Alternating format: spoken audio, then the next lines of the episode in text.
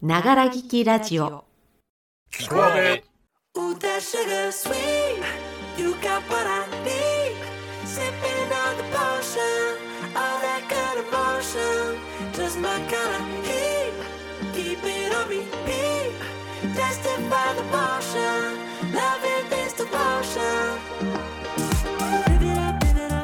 こんばんちは、阿部の絵です。10月15日土曜日ながら聞きラジオキコアベへようこそ。この番組は我々社会人演劇カンパニーアーベイがあなたのための心地よいながら聞きラジオを目指す番組です。石川山梨の皆様聞こえてますか？阿部です。略してキコアベということで一見何の共通項もなさそうなこの2つの県を一気にご紹介するオープニングでございます。まずは石川県といえば兼六園能登半島金箔に新鮮な海の幸とてもを表す甲州弁は偉い。一方山梨県といえばぶどうほうとう武田信玄に富士山。とてもを表す山梨弁はマンデ頑固。実はこの2つの県にはある共通点がありました。それは47都道府県幸福度ランキングの上位にランクインしていること。東洋経済オンラインさんによりますと山梨は7位石川はなんと4位だそうです。ちなみに1位知りたいですよね。1位は福井東京は3位という結果が出ていました。そんな石川と山梨の皆様にもお届けしたい本日のキコアベはポックンのレトロ三面記事をお送りいたします。それでは今日も最後までお付き合いいただけますか？キコアベスタートします。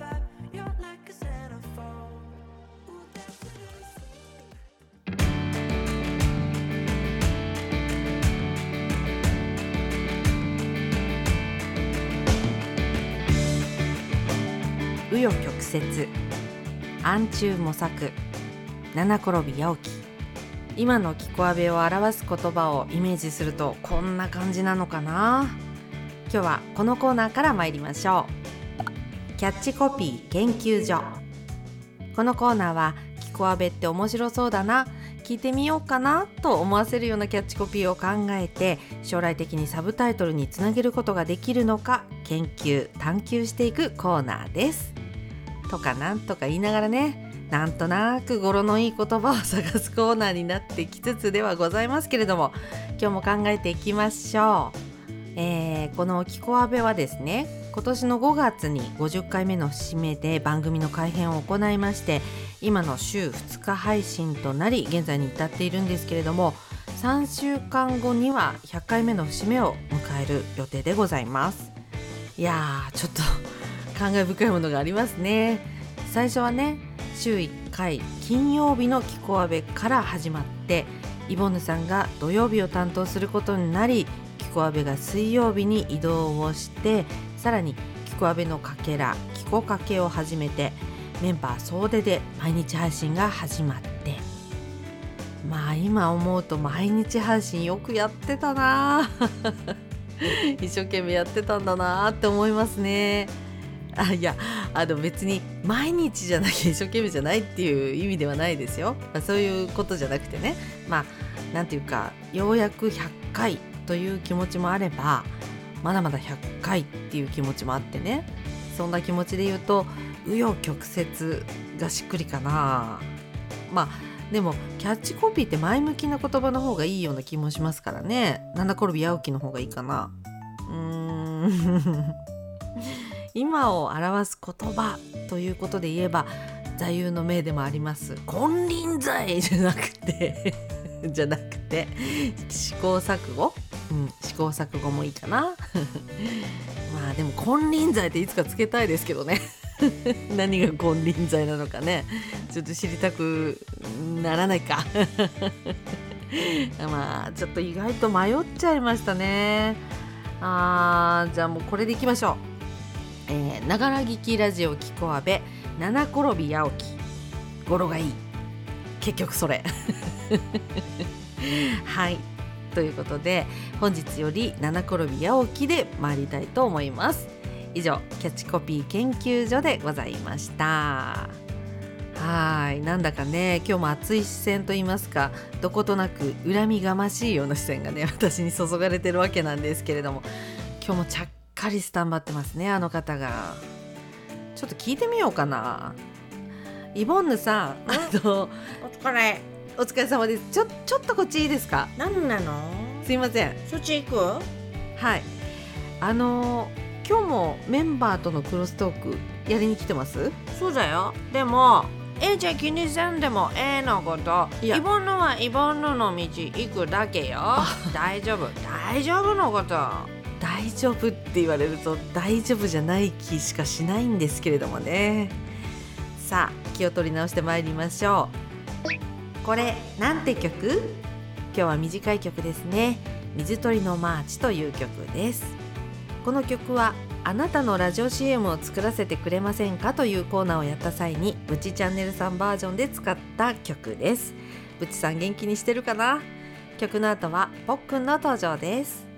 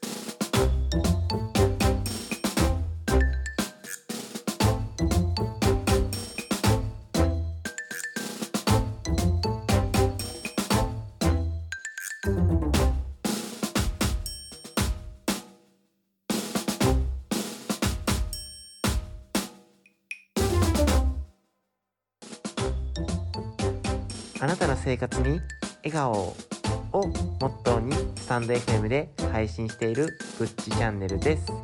普段僕が気になるような記事であったり自分の趣味の話をのんびり独り言のように話すチャンネルです。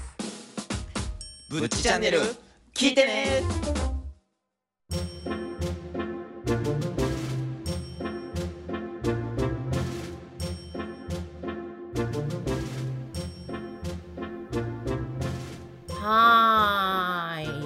れてフライング気味にとんこびっちゃうイボンヌでございますよ今日もね呼び出し係の方やっていこう思いますぞえよいちポックンエイサの倒し方教えてくださいのことはーい、ぽっくんです。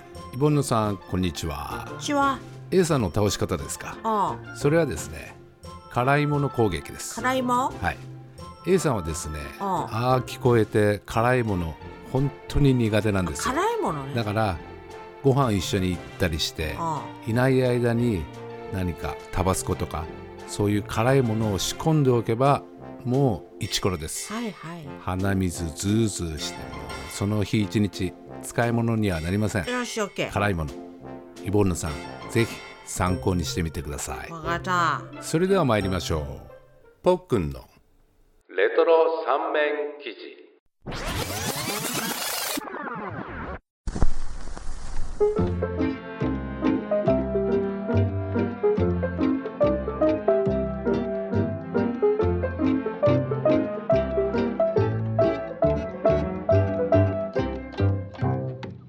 明治21年10月16日火曜日。片瓶の花嫁。一昨夜浅草馬道六丁目の人力車夫市原茂三郎の向かいに住む鈴木善次郎方で夫婦喧嘩が始まり。さあ殺すなら殺せスケベ親父め。なんだ殺さなくってどうするもんか。とわめき立てた末大立ち回りとなったから隣近所でも捨て置かれずいずれも駆けつけて仲裁をせんとした中に茂三郎の女房お作四十五とてこの頃婚礼を済ましたばかりの花嫁も立ち混じりしにどういう弾みかお作は片瓶の毛をむしり抜かれたから痛さを忍び頭を抱えて自分の家にはせ帰り鏡を見ればあら悔しや。片瓶すべて剥げておるのでわーっとばかり泣き出しせっかく器量を望みでもらわれてきたものをこのハゲ瓶を見たならば向こうに愛想をつかさりょう。今からすぐに交番へ行っておまわりさんに訴えるか。いやいやこのなりで外を歩き人に見られるも恥ずかしい。それよりは観音様に潮立ちをして毛の早く伸びるよう願をかけた方がよかろうとまず穏便に事を済ませしが花嫁の心の内不憫というも愚かなり。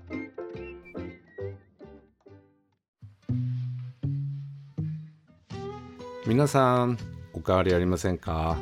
ポックンです。ポックンのレトロ三面記事。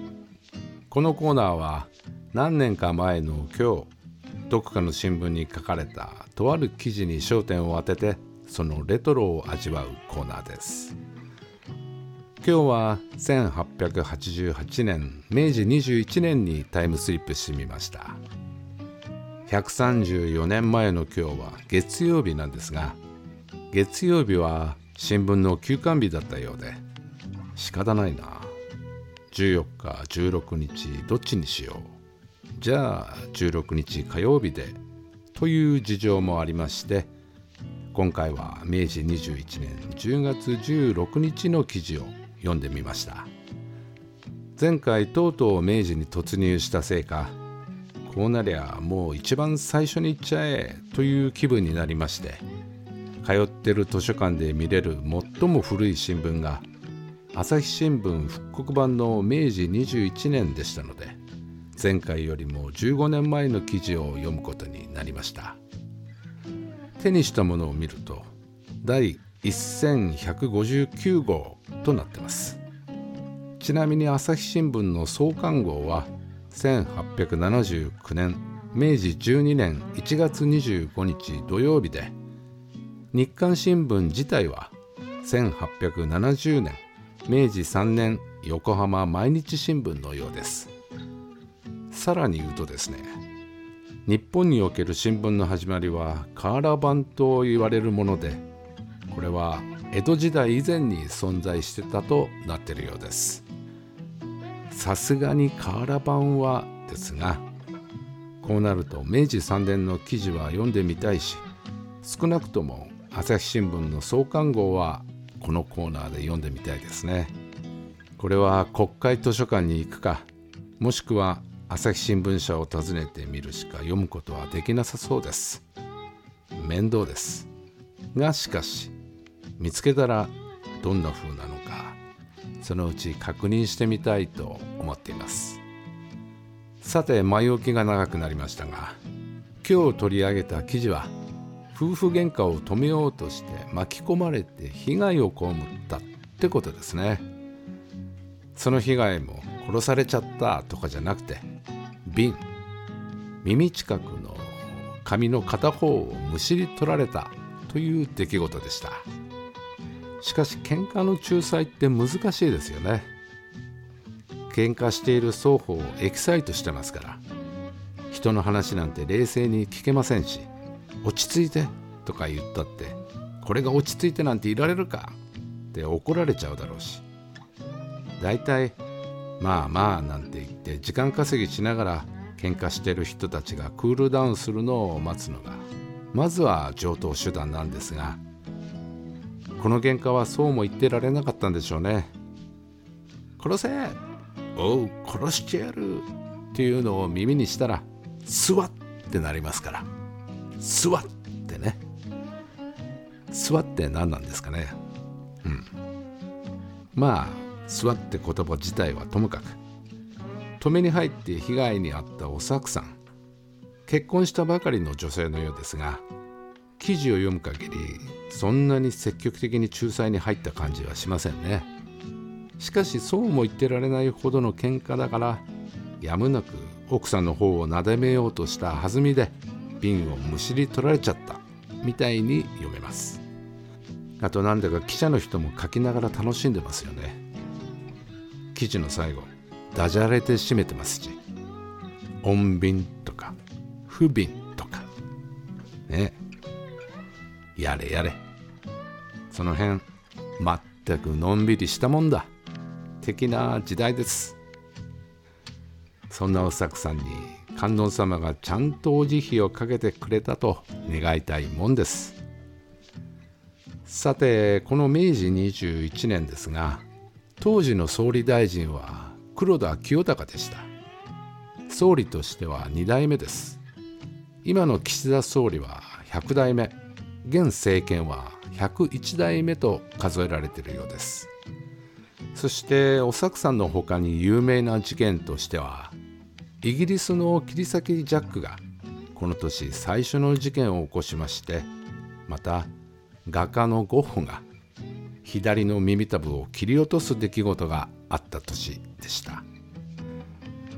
おさくさんは他人に瓶をむしり取られゴッホは自ら耳たぶを切っちゃって明治21年もそれなりに大変な1年だったみたいです。でもゴッホにも言ってあげたいですね。あなたの絵は2022年の今も価値ある絵とされていますよ。というふうに。はい。というわけで今回は1888年明治21年の10月16日に戻ってみました。次回も何年か前のとある一日にタイムスリップの予定です。もっと皆さんをレトロな空気へお連れできるようせっせと図書館通いを続けていきます。それでは次回まで。さようなら。